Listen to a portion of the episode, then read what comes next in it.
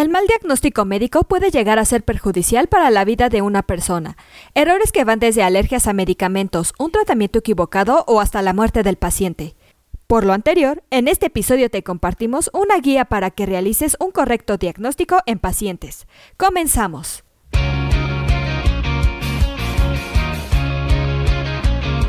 Esto es Asistencia Médico Legal, su empresa de responsabilidad profesional médica, en la cual te damos tips y consejos que te ayudarán a destacarte en el sector salud y evitar cualquier contratiempo con tus pacientes durante el desarrollo de tu profesión. Un dato a tomar en cuenta es que más personas mueren anualmente por errores de medicación que por lesiones en el lugar de trabajo. Por lo anterior, los errores médicos y la disparidad entre la incidencia del error y la percepción es un detalle al que debemos prestar mucha atención.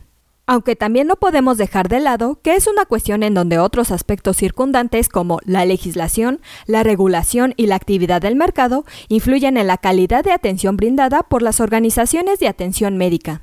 A continuación, te compartimos algunos puntos para realizar un diagnóstico claro según la revista CONAMED. Antes de comenzar con el primer punto, recuerda que algo primordial es conservar una estrecha relación con tu paciente y mantener siempre una actitud positiva.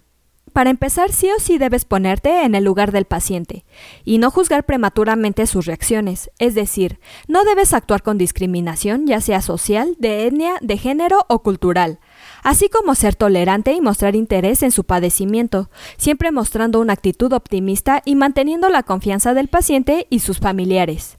Como segundo punto, debes mantenerte en comunicación permanente con tu paciente y sus familiares. Esto lo lograrás dialogando con el paciente sobre su enfermedad y haciéndolo partícipe del manejo integral de la misma. Este diálogo debe ser con un lenguaje entendible. Asimismo, informa a tu paciente sobre los avances, no solo lo negativo. Tu diálogo debe ser discutido primero con el paciente, esto siempre y cuando las circunstancias te lo permitan.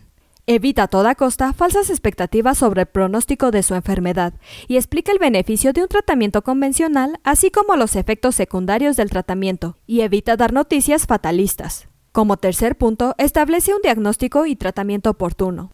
Para lograrlo, no demores injustificadamente la atención y utiliza protocolos diagnósticos y terapéuticos probados, tomando en cuenta las condiciones clínicas de cada paciente. Recuerda fomentar la atención especializada y multidisciplinaria.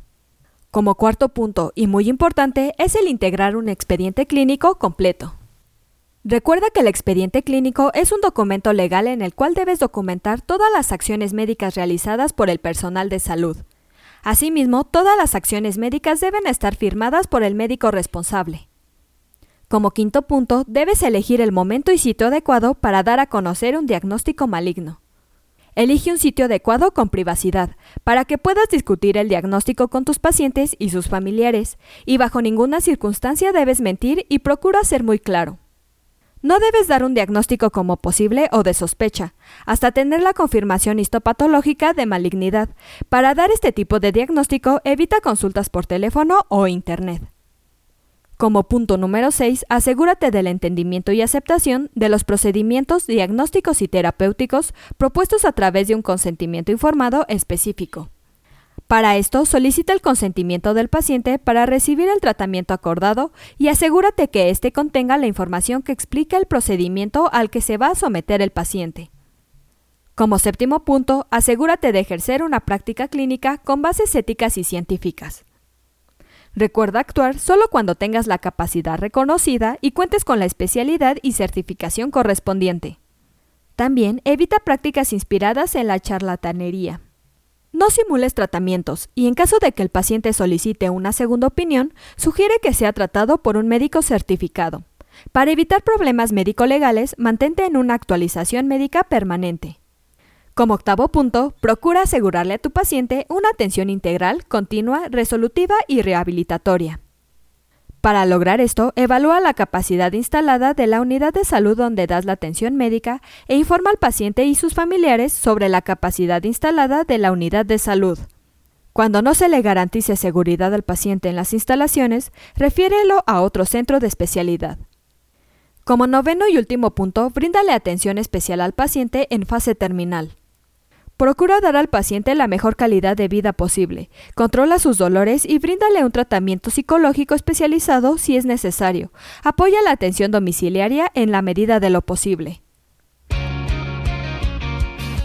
Eso es todo por hoy. Te invito a no perderte nuestros próximos episodios.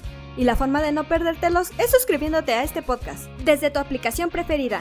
Y si te ha gustado este episodio, compártelo en tus redes sociales, con la cual estarás ayudando a otros colegas a mejorar dentro de su consultorio o clínica y estarás ayudando a llegar a más personas. Si gustas dejarnos algún comentario o valoración en cualquiera de nuestras plataformas, te estaré muy agradecida, ya que sabré que estás ahí. De igual manera, te invito a que visites nuestra página en www.asistenciamedicolegal.com, así como nuestras redes sociales que son Facebook, Instagram y Twitter.